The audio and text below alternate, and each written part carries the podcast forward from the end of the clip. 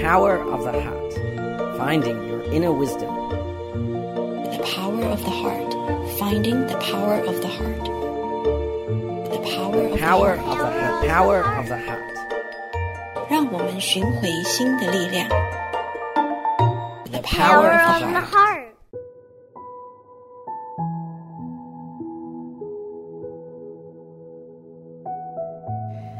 Thank you for joining us today. My name is Yuru Chao.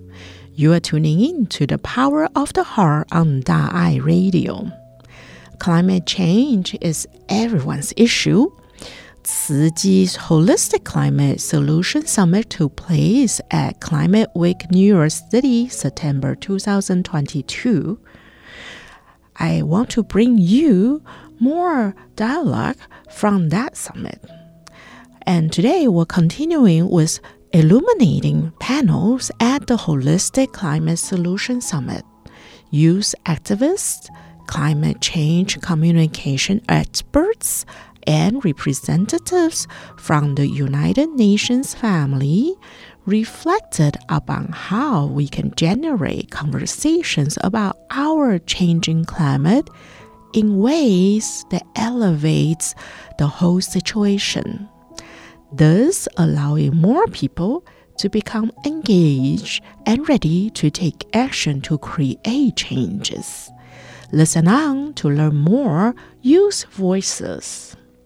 We'll hear from Mr. Shiv Soin, Executive Director of Tree Age, talks about youth activists moving forward to accelerate solutions. Ms.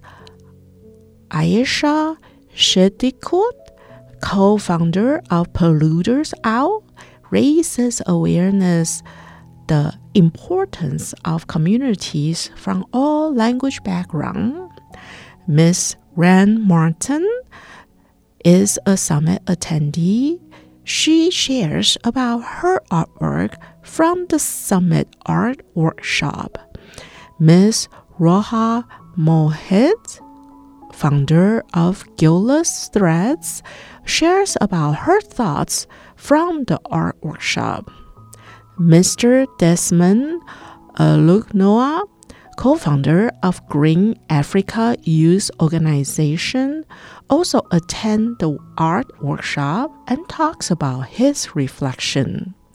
You can watch the news video online at YouTube. Just search 慈济 360. At day four of the Holistic Climate Solutions Summit at the Tzu Chi Center, youth activists discussed how becoming better storytellers will engage underrepresented communities in the movement as well as cultivate change from our governments. thinking about it from a global perspective and how young people, as well as students, can use their voice and effectively communicate messages to larger global audiences. If your goal is to actively accelerate solutions, if your goal is to move forward the conversation, you can't have the same conversation everywhere. So it really boils down to who you're speaking to, what the key messages are, and what you specifically explain a little bit more. When in human history has a movement been led by people who have not been affected by it and been successful? It doesn't work. And a framework of language that is developed primarily in English would leave communities behind who have been protecting the earth. I love the work that I do, but it's unfortunate that I have to do this work because I'm stuck in a position as a young person, as a 22 year old, having to think about not only my future, but my family's future, my generation's future. The United Nations has created so many constituencies to include youth voices. And don't get boggled down into the language of compromise because compromise will not lead us to survive what is coming ahead of us. All right, thank you guys. The day closed with an evening of art making and conversation centered around envisioning our shared future together. For the very last art piece, uh, we worked with clay, worked with the earth, and I made a sea turtle because I kept on thinking about earlier talks at the, the center today and coastal resilience. Essentially i think i was just i just kept thinking about community and like un- unity so they were actually two different pieces um, which i kind of combined together I made a pot. So I made this because of the way we were doing it as a community. Um, I reflected very elderly people in my community used to gather and drink, be drinking this traditional drink. So I've actually been coming here for the last sessions almost every week. During the day, I'm just so tired, but when I come here, like I don't know if it's just the last sessions, but they're always so calming. For me, I think that spaces like this are not common. Space where people are just there to feel the sense of community and act together. And I think this is really something that need to be uh, kept going.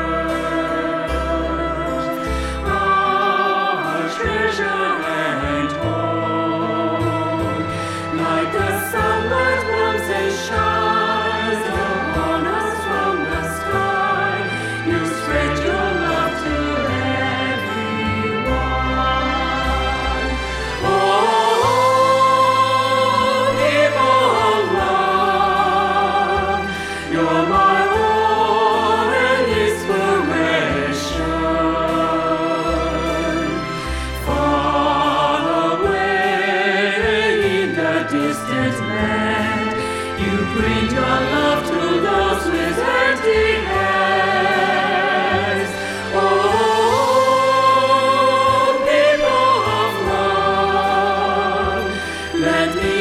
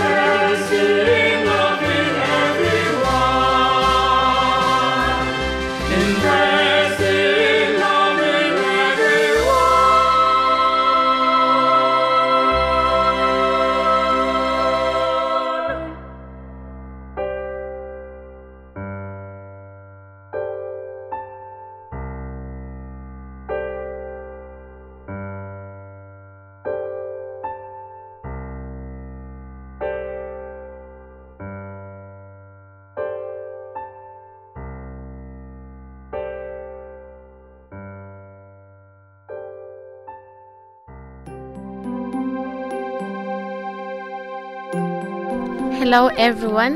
My name is Nondumiso Ayanda Mazibogo. I am from South Africa, Ladysmith. My favorite Jing Si aphorism is A good thought generated in one second, if maintained, can become the direction and purpose of a lifetime. This teaching from Master Jian helps me to realize that goodness can take one a long way. It does not really matter how much time is taken to generate and put together a philosophy, but it only takes mindfulness and faith to find direction and purpose of a lifetime. May wisdom and, and inspiration be with you always.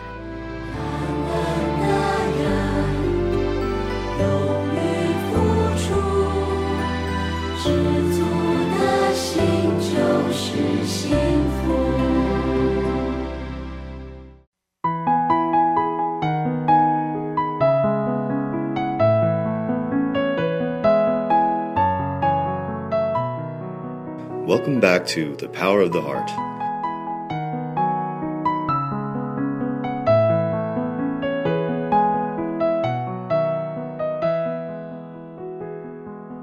In our program today, we'll listen to reading of a book by Dharma Master Shi Zhenyan called A Second and a Lifetime from page 179 to 183.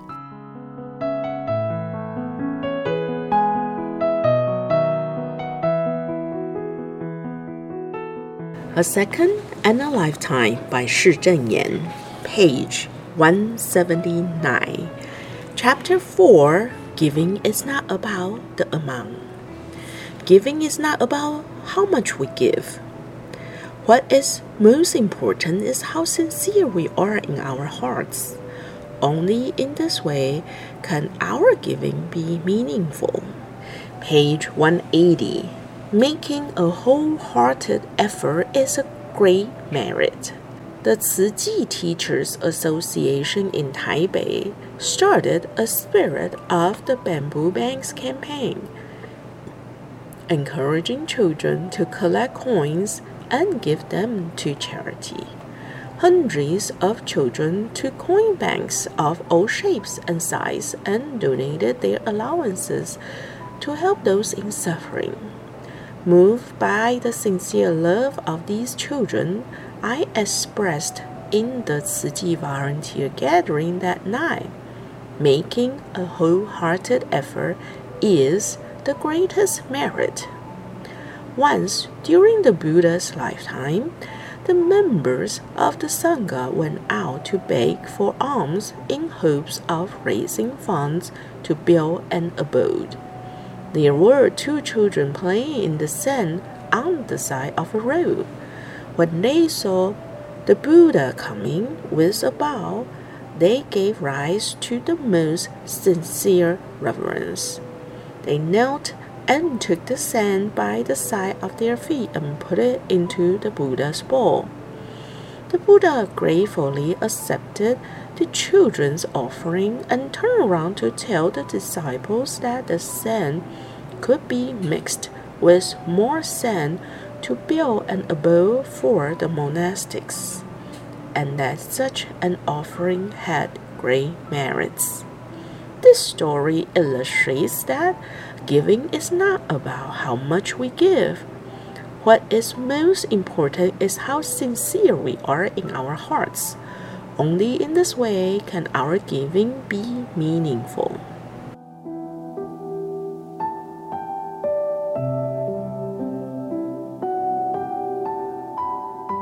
Page 181. Count me out when doing bad deeds. I once traveled south to Hsinchu to speak at a juvenile detention center on how to be a good person. It was by invitation of the Foundation of Societal Renewal that I had this opportunity to speak at a detention center for the first time. At this center, I taught about how all sentient beings have Buddha nature.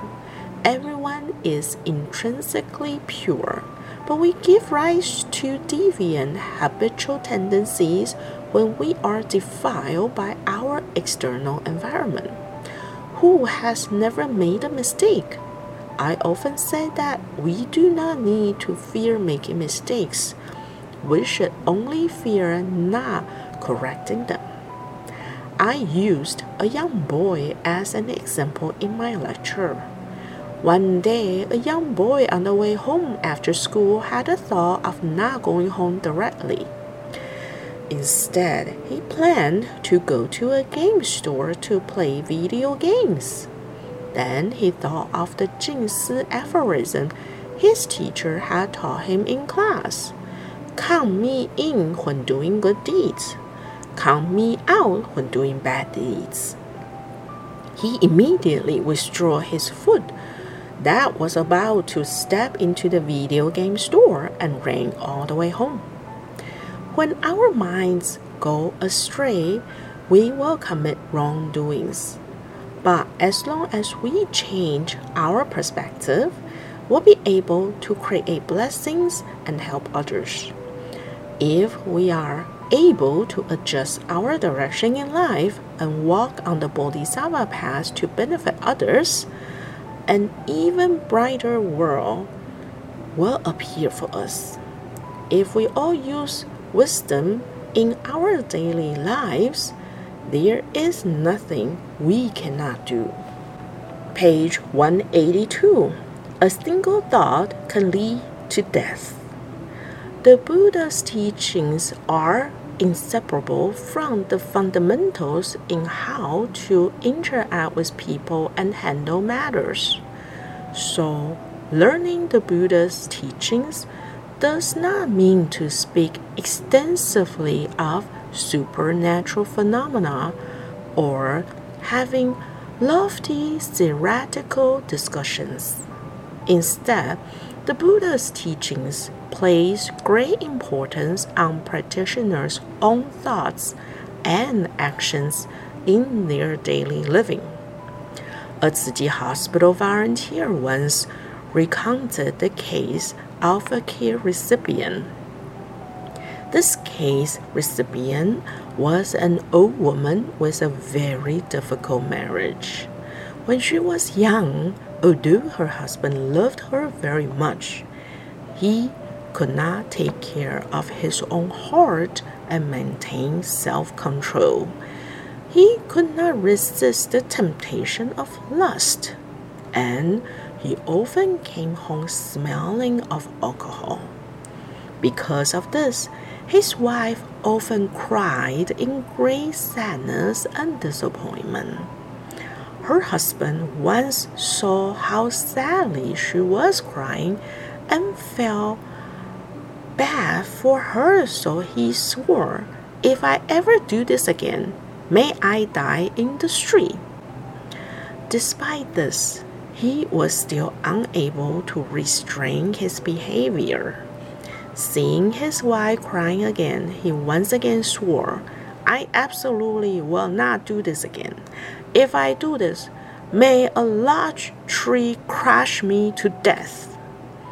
But he still made the same mistake. Again, he swore, If I ever do this again, may I fall to my death from a gondola. He said this because he worked in the forest and often took a gondola up the mountain, so this was the pledge he made. One day, as this man was riding the gondola up the mountain, cable snapped and the gondola fell down. Although he was able to grab onto a tree, the tree trunk suddenly snapped and he was crushed to death underneath it, just as he had pledged. It is because this husband did not guard his mind that he went on to commit wrongdoings and speak improper words. As a result, he was unable to escape his retribution. Everyone has their roles to play on this world stage. such as being a parent, a child, a spouse, etc. If we do not abide by our duties or play our roles in life well, we will suffer unspeakably. Only when we bring purity to our minds can we live our lives in peace. Only when all of us bring purity to our minds can society be harmonious. If we want to bring purity to our minds, we must first exercise great love and loving kindness to overcome all kinds of greed and desire. We must use our actions as an example to lead even more people to bring out their full potential. In this way, they can help sentient beings in suffering and will be able to walk on the pure, bright Bodhisattva path together.